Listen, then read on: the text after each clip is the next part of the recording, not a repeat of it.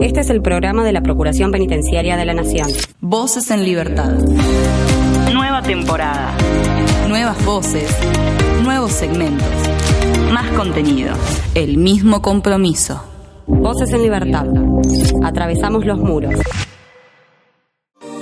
A partir del primero de junio estará disponible el informe anual 2022, la situación de los derechos humanos en las cárceles federales de la Argentina.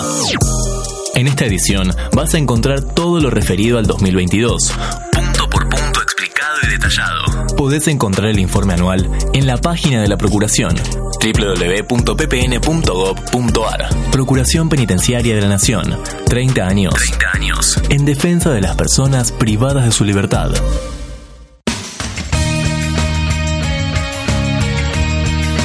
Comenzamos un nuevo episodio de Voces en Libertad, el programa de la Procuración Penitenciaria de la Nación.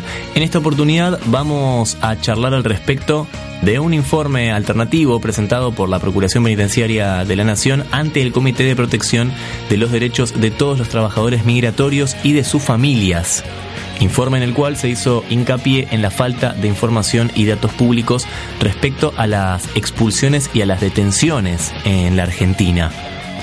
Por otro lado, hablaremos con el coordinador de la comunidad Liberté y esta tercera edición de la diplomatura de la cooperativa, de la cual, bueno, por supuesto, él nos detallará al respecto de qué se trata. Y por último, por la Procuración Penitenciaria pasó el comisionado parlamentario penitenciario de Uruguay, Juan Miguel Petit, y pudimos intercambiar algunas palabras, así que también escucharemos su testimonio. Está como siempre Tomás Rodríguez Ortega en la edición, está el equipo de relaciones institucionales con colaboración de prensa en la producción. Mi nombre es Damián Fernández y esto es Voces en Libertad. Bienvenidos y bienvenidas. Denuncia SAL 0800 333 9736. Hacé valer tus derechos.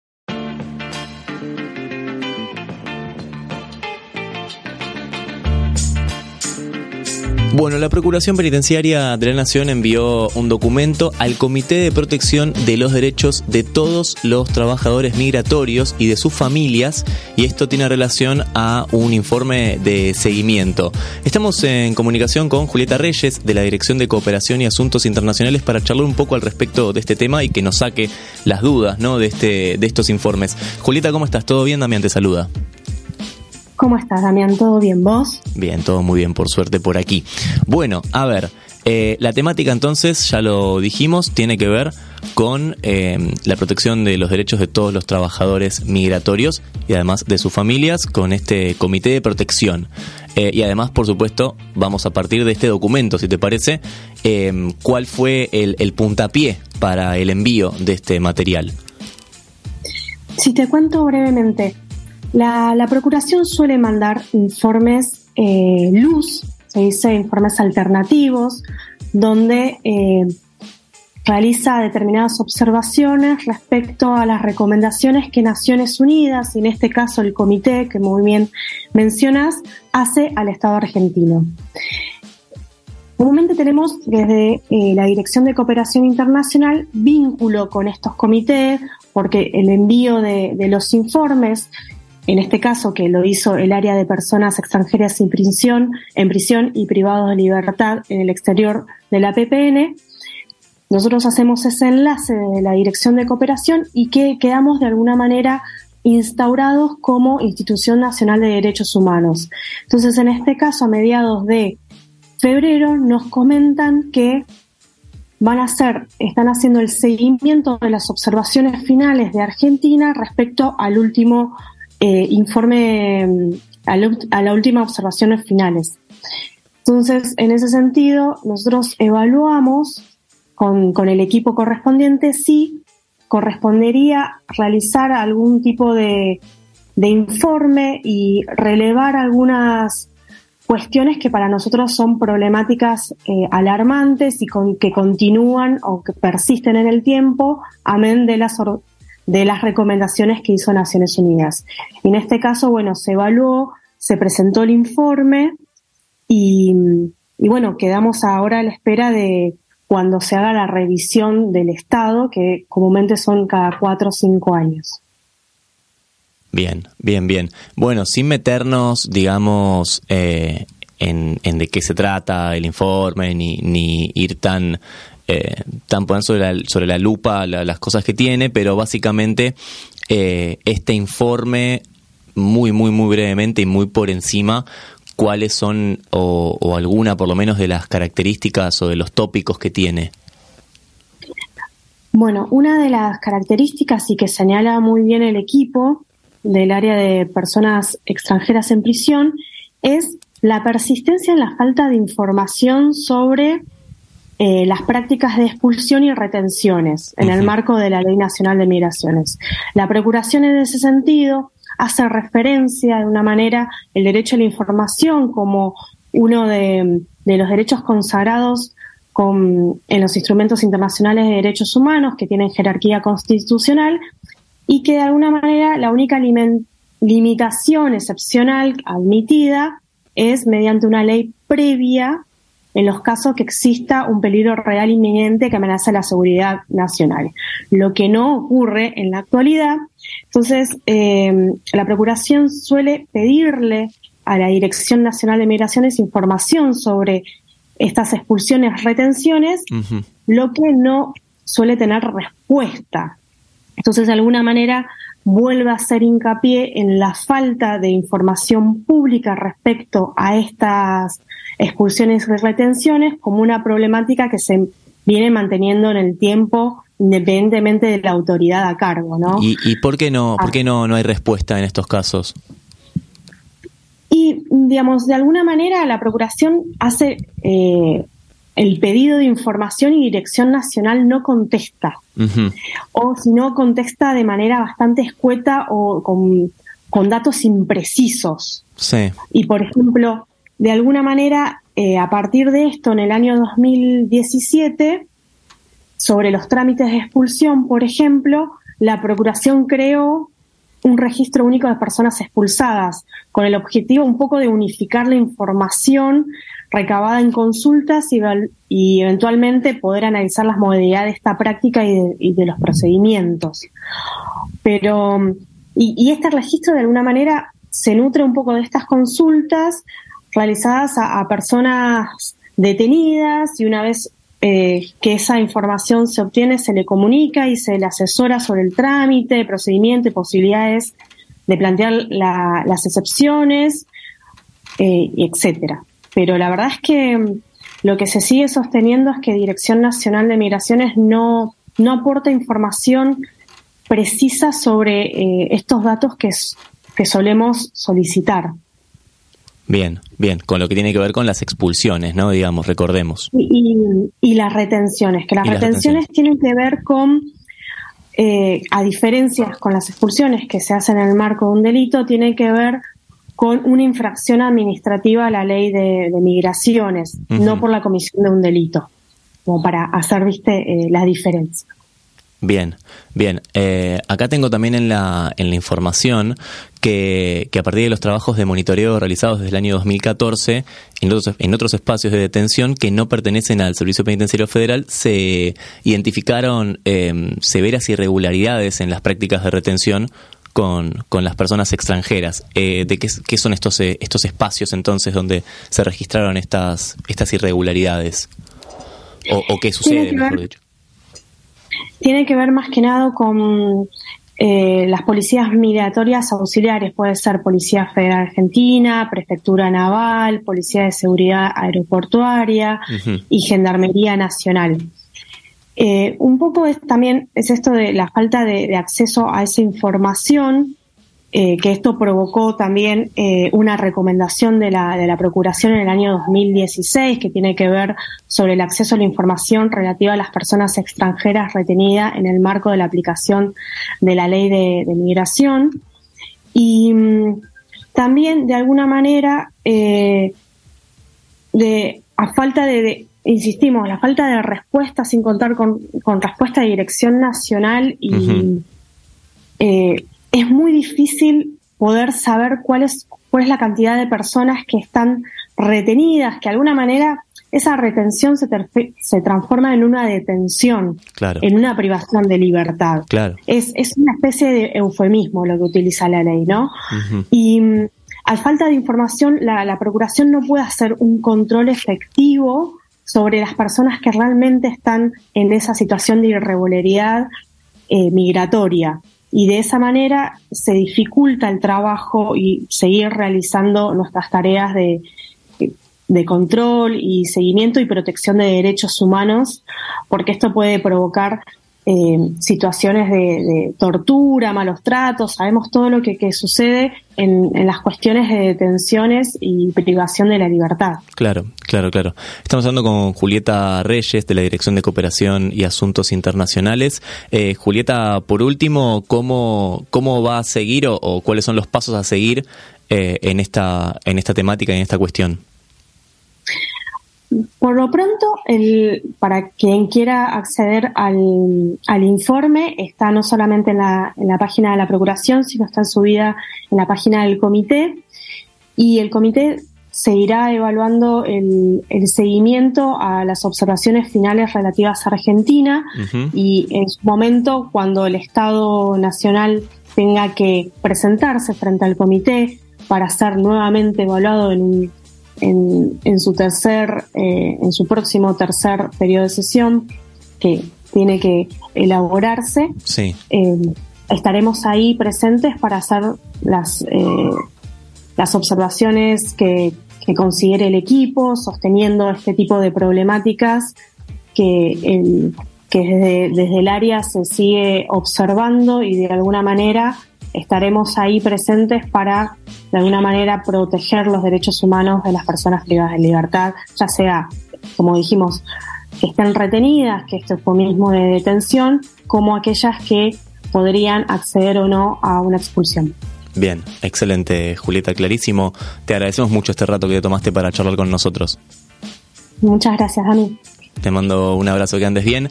Hablamos con Julieta Reyes de la Dirección de Cooperación y Asuntos Internacionales. Como ella dijo, el informe está disponible en la página de la Procuración, ppn.gov.ar.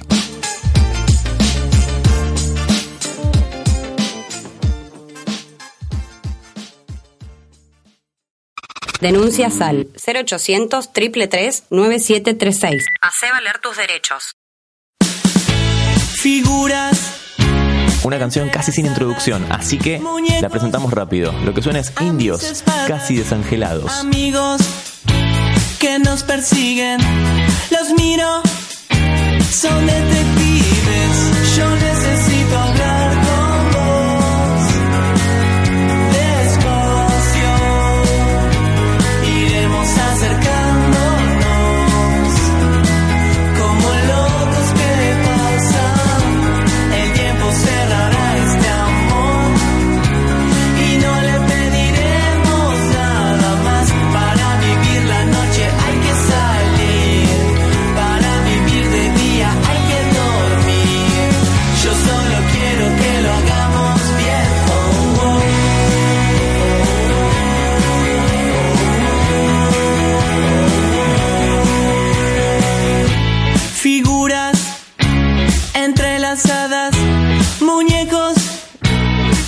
espaldas, amigos que nos persiguen, los miro,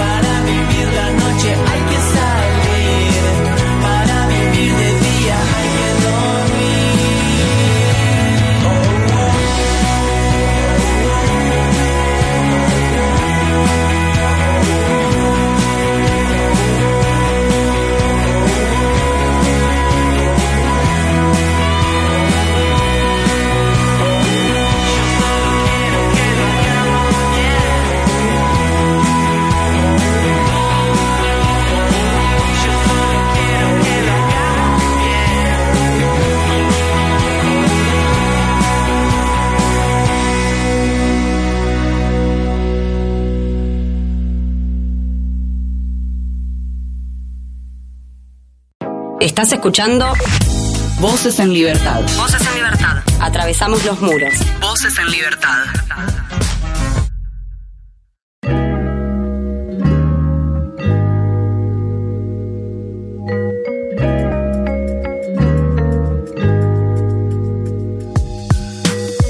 Vamos a hablar de Liberté, un emprendimiento 100% autogestionado por presos en la cárcel de máxima seguridad de Batán, que desde el 2021 formalmente funciona como una cooperativa y estamos en comunicación con Pampa Aguirreal, quien está detrás de Liberté. Pampa, ¿cómo estás? ¿Todo bien? Damián te saluda.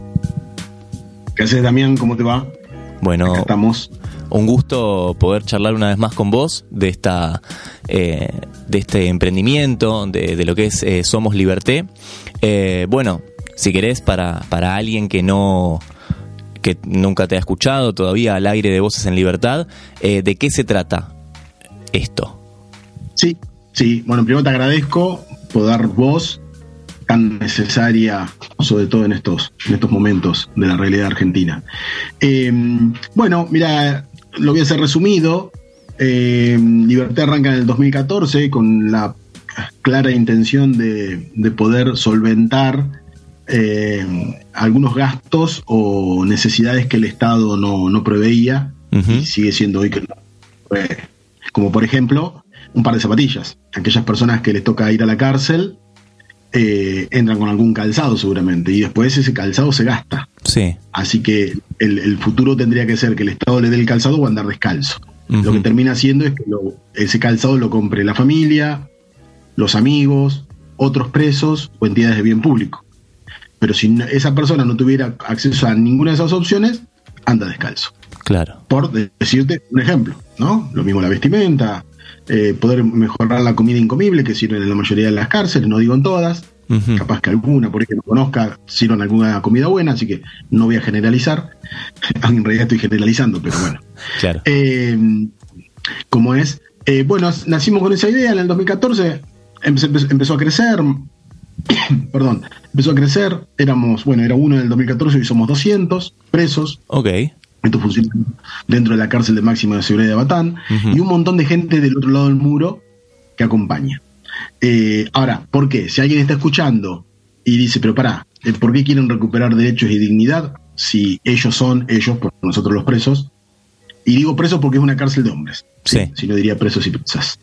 Eh, porque ellos eh, quieren derechos y dignidad si están en la cárcel por haberle quitado los derechos y la dignidad muy proba- probablemente a una o varias personas. Eh, sí, es verdad.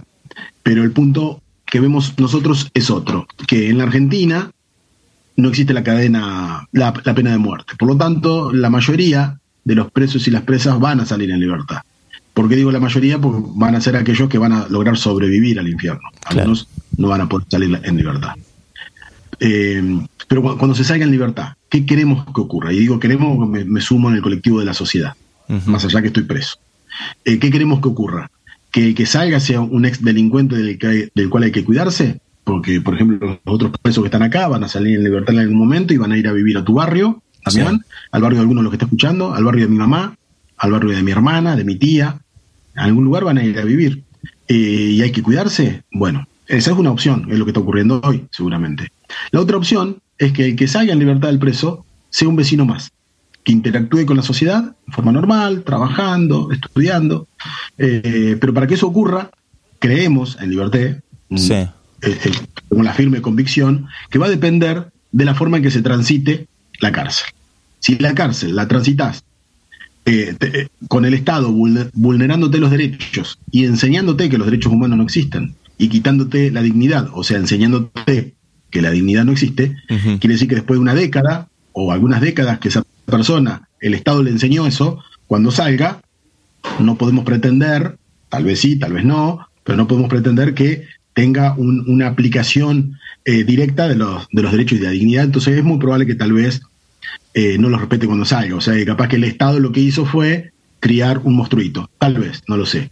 Pero ahora, si la cárcel se transita con derechos y dignidad, como dice la ley en realidad, ¿sí? Sí, sí, sí. Eh, creo que podemos lograr eso. Y en- ese camino trabajamos nosotros, por eso también tenemos la cooperativa. Nosotros en el 2021 fuimos la primera cooperativa de la región eh, la Argentina y varios países, eh, donde el Consejo de Administración 100% presos, para lo cual sí, tenía un montón de significados y por eso lo tratamos de hacer y lo logramos hacer. Hoy ya son varias cooperativas siguiendo ese mismo camino. Pero ya hace un par de meses quisimos evolucionar un poquito más y nos convertimos en la primera cooperativa y única hoy por hoy del mundo donde el Consejo de Administración está compuesto por presos y víctimas. Ajá. El presidente de la cooperativa Liberté es un preso, Carlitos, y la secretaria de la cooperativa Liberté es la directora nacional de la agrupación de víctimas. Eh, eh, un trabajo que hacemos en conjunto, supuestamente dos polos opuestos, Claro. pero son una agrupación de víctimas que han sufrido los delitos leves, graves y gravísimos, pero no, no quieren resolverlo con venganza ni con castigo. Sí que se cumpla la ley, pero no más que eso, lo que dice la ley nada más. Y entonces trabajan, vienen a las cárceles, vienen acá a Liberté, trabajan con nosotros, hemos hecho un montón de actividades en conjunto, incluso conforman la cooperativa Liberté también. Y la comunidad Liberté, que la comunidad Liberté eh, está por fuera de la cárcel de Batán. De hecho, ya está presente en siete países. Eh, eso es lo que trabajamos, eso es Liberté, creo que te puedo haber contestado lo que me preguntaste, creo. Sí, sí, sí, sí, completamente y más, mucho más incluso. Eh, qué, qué importante es esto que esto que decís, ¿no? El tema de, de- las víctimas que, que bueno que colaboran y que son parte también de, de Liberté. Me, parece algo, eh, bueno, vos decías que, que es único eh, en Latinoamérica, si no me equivoco, la hablabas de, de al menos de esta de esta región, que es algo que no no existe en otro lado y realmente bueno, es, es muy llamativo que, que esto esté y está, y está buenísimo. Eh, justamente mi siguiente pregunta tenía un poco que ver con eso, porque vos un poco al pasar mencionaste que con ustedes colabora gente que está detrás de los muros, que está afuera, digamos. Eh, mi pregunta iba dirigida hacia, hacia eso. Eh, ¿Quiénes son y, cómo lo hacen? Bueno, eh, nos acompañan un montón de personas civiles, comunes y corrientes, ponele, o sea, que no, no pertenecen a alguna organización, pero que conocen y comparten el mismo sueño. Pero también un montón de organizaciones, la Procuración Penitenciaria de la Nación, por ejemplo, la Asociación Pensamiento Penal, la Federación Argentina de Cooperativas de Crédito, el INADI, el INTA, los que estoy nombrando son organizaciones que han trabajado, no es que nos han dicho sí los acompañamos, sino que trabajan en un montón de proyectos juntos a nosotros. La Asociación Argentina de Jueces de Ejecución, el Instituto Cotopaxi de Ecuador, eh, la Universidad de Antioquía de Colombia, con quienes hacemos muchos trabajos en conjunto, la Academia Latinoamericana de Derecho Penal, que de hecho yo en particular ahora como coordinador de Liberté formo parte de la Academia Latinoamericana de Derecho Penal y Penitenciario, que tiene sede en Ecuador también. Eh, todos esos y un montón más, y, y la agrupación Víctimas por la Paz, por supuesto, eh, y un montón de personas con nombre y apellido que son los que colaboran y ayudan. Bueno, también la, agrupación de familias de presos de Cataluña, donde ya hay una oficina virtual de Liberté en Cataluña, en España, lo mismo que en Canadá, bueno, en varios países, como te conté. Eh, todas, esas, todas esas personas han permitido que le diéramos forma a lo que en Liberté en algún momento también queríamos hacer, que tenía que ver con todo esto, pues un montón de, de acciones que se tienen que realizar para poder lograr, ¿no? no es tan fácil. Y esto de lograr, de recuperar derechos y dignidad, nosotros, nosotros necesitábamos transparentar los muros. ¿Qué significaba transparentar los muros? Que del otro lado del muro se enteren lo que pasa acá adentro, lo bueno y lo malo. Claro. Eso lo, estamos logrando con todas estas organizaciones que están del otro lado. Hoy si algo pasa acá dentro de Liberté, y creo que se entiende a lo que me refiero, si algo pasa, otro lado. Entonces es más difícil que nos vulneren los derechos. Bien, bien. Eh, ¿Qué pasa, eh, por último, y, y no menos importante, por supuesto, eh, qué pasa con la, la tercera edición de la diplomatura de, de Liberté? ¿De qué se trata esto? Sí, la tercera diplomatura de Liberté estamos muy emocionados. De hecho, mañana estamos ya alargando la difusión oficial. Arranca el sábado 3 de junio. Este año tenemos en forma transversal, además de, de la temática género, que ya lo tuvimos como enfoque transversal el año pasado, este año además eh, hemos agregado eh, justicia restaurativa, lo cual consideramos y aplicamos intramuros acá en la cárcel de Batán y consideramos que es fundamental en el nuevo cambio de eh, o el, el nuevo paradigma Sí. del cual hay que ver el mundo carcelario. Esta diplomatura la certifica la Universidad Nacional de Mar del Plata, es la tercera edición. En la primera edición, que la abrimos para 100 alumnos, tuvimos 1100. Bueno, La segunda edición el año pasado, que la abrimos para 1000, tuvimos 4500. ok. Y este año estamos abriendo la inscripción ahora, estamos abriendo para 1000. Con que tenemos, igual con que tengamos dos alumnos, es suficiente para nosotros. Pero bueno, si hay más, mejor, ¿por qué? Porque tenemos más matrículas para cobrar, no, porque es gratuita. Es porque es mejor, porque el objetivo de Liberté, uno de los objetivos de Liberté es difundir el trabajo que hacemos para que otras personas que apoyan en cárceles, para que otras cárceles, para que otros jueces vean que este es un camino viable. Nosotros consideramos que este camino que estamos siguiendo en Liberté sirve para recuperar derechos de dignidad. No decimos que sea el único ni el mejor, es el que conocemos.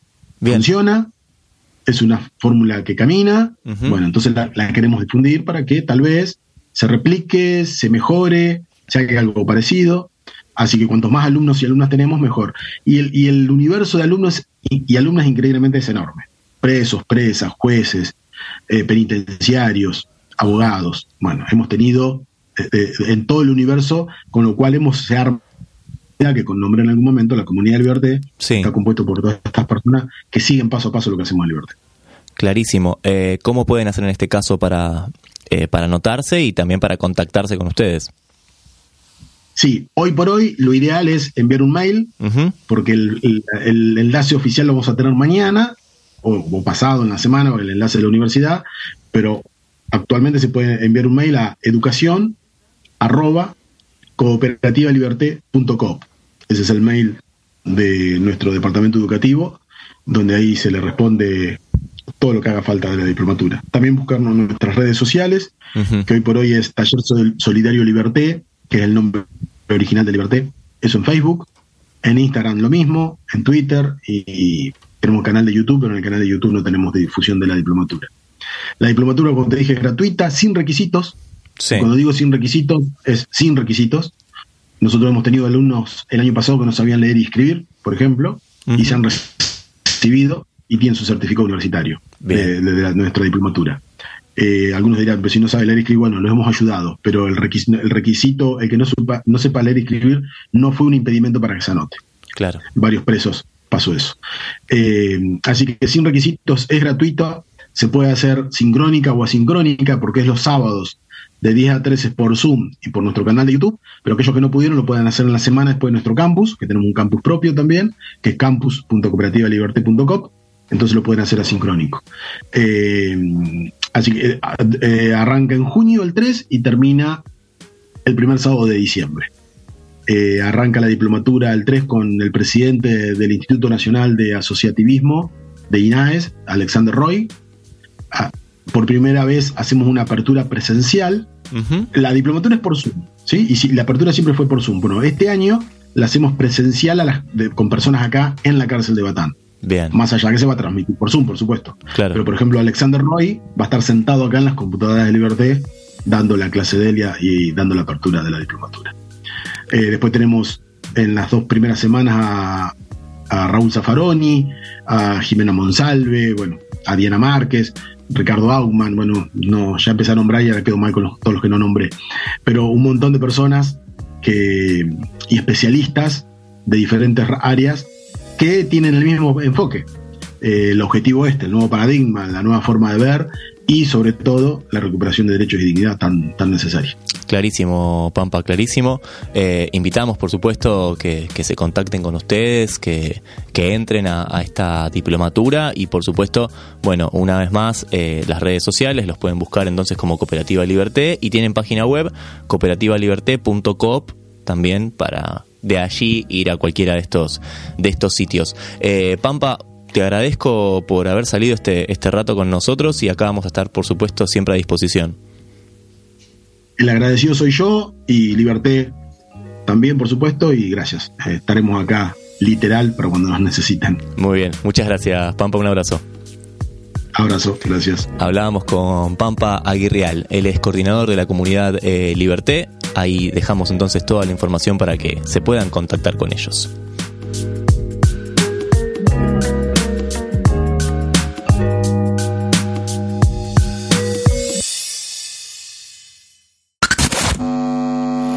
Síntesis de la semana. Noticias en un minuto. Detenidos restauraron un móvil de los bomberos. Personas privadas de la libertad de la Alcaidía Penitenciaria Bonaerense de Junín restauraron una camioneta del cuartel de bomberos local y lo entregaron para el servicio de intervenciones en incendios forestales. Taller de programación de páginas web para jóvenes adultos de la Unidad 57. El objetivo general del taller es el de facilitar el proceso de reinserción sociolaboral, ayudando a identificar habilidades personales y preferencias y a desarrollar compromiso con las actividades académicas o laborales asumidas. Confección de mantas y restauración de sillas en cárceles de Sierra Chica y Azul. Mujeres y hombres privados de la libertad participaron de dos iniciativas laborales y de servicio a la comunidad con la elaboración y donación de mantas y la restauración de sillas para una escuela. Tierra del Fuego contará con el primer centro de formación profesional para personas en contexto de encierro del país. Se busca acompañar la reinserción de las y los internos con capacitaciones que posibiliten una salida laboral luego de cumplidas sus condenas.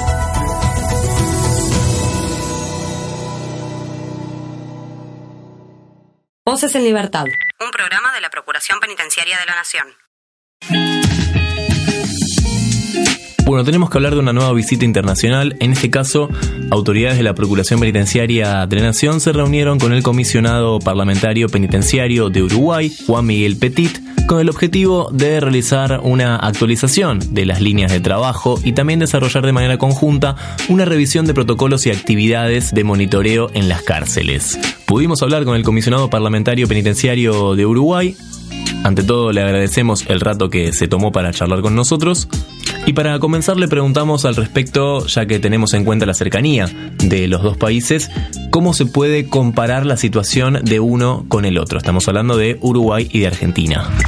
Bueno, yo lo que veo en común es la necesidad de que el sistema carcelario tenga agentes externos que entran y que hacen distintos tipos de aportes.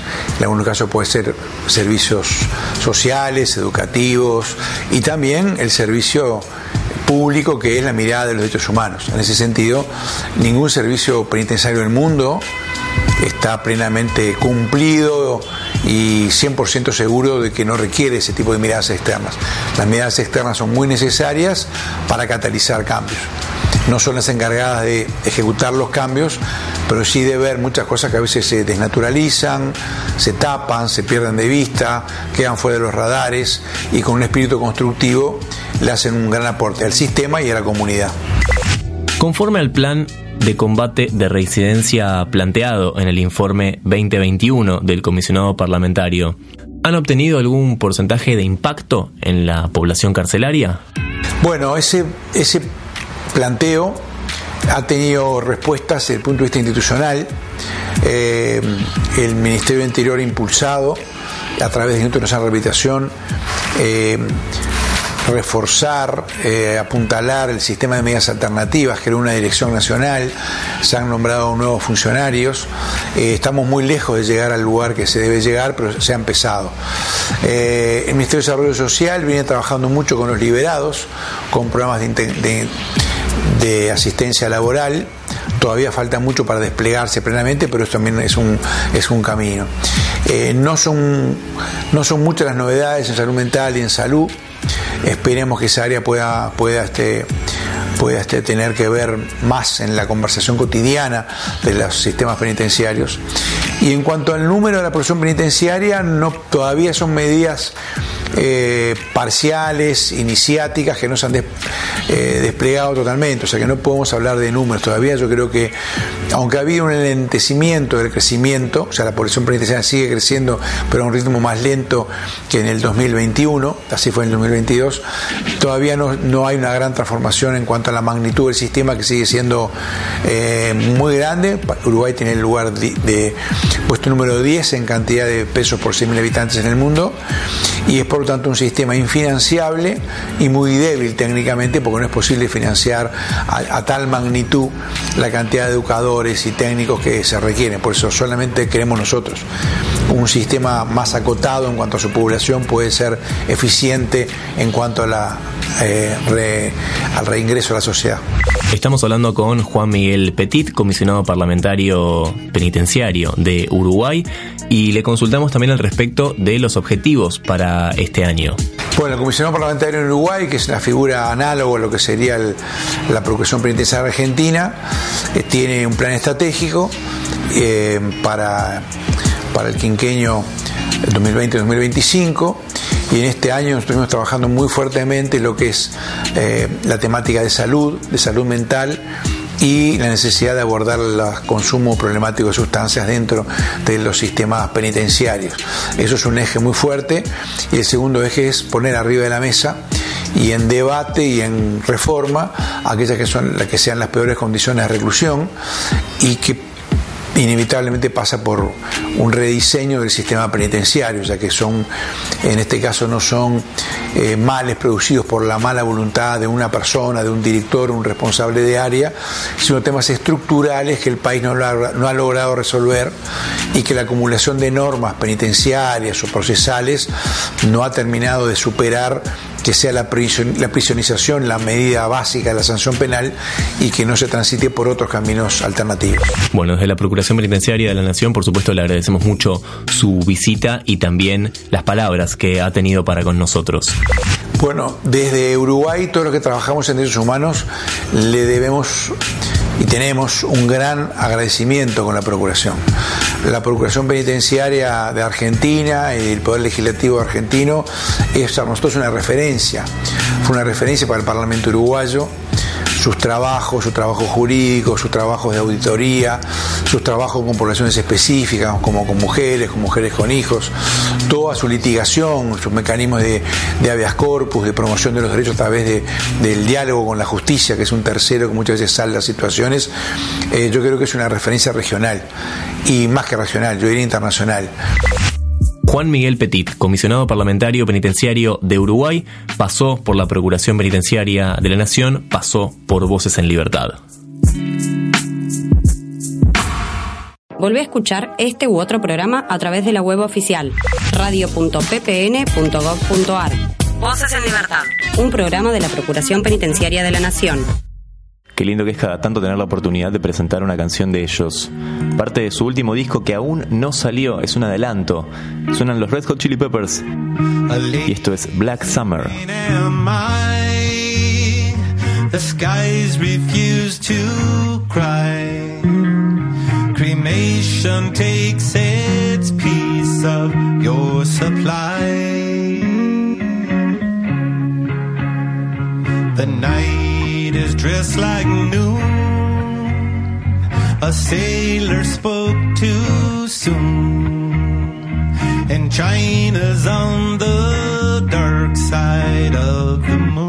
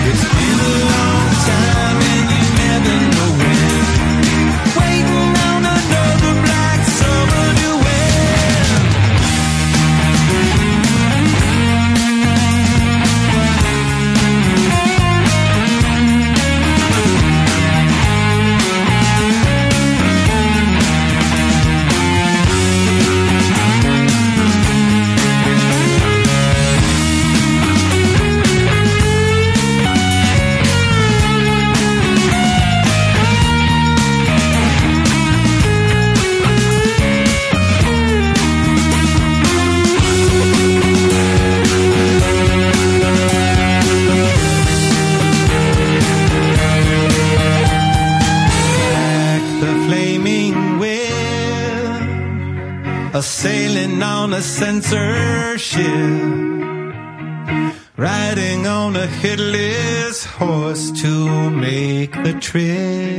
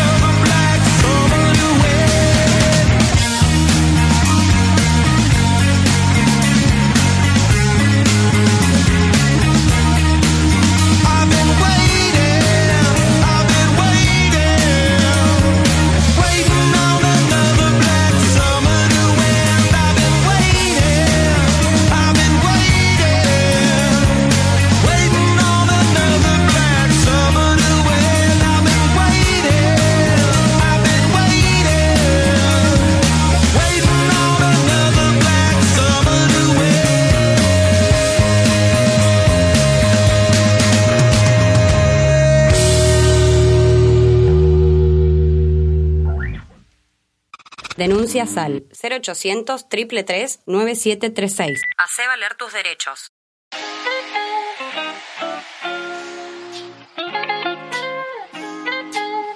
Y hasta acá llegamos, nos vamos, sabes que podés encontrar más información en www.ppn.gov.ar y escuchar todos los programas anteriores en radio.ppn.gov.ar. Como siempre, estuvo Tomás Rodríguez Ortega en la edición, estuvo el equipo de relaciones institucionales con colaboración de prensa en la producción. Mi nombre es Damián Fernández y nos encontramos en el próximo episodio de Voces en Libertad. Chao.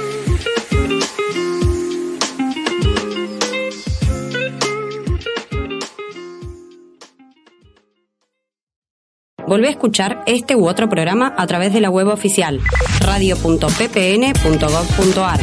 Voces en Libertad. Un programa de la Procuración Penitenciaria de la Nación.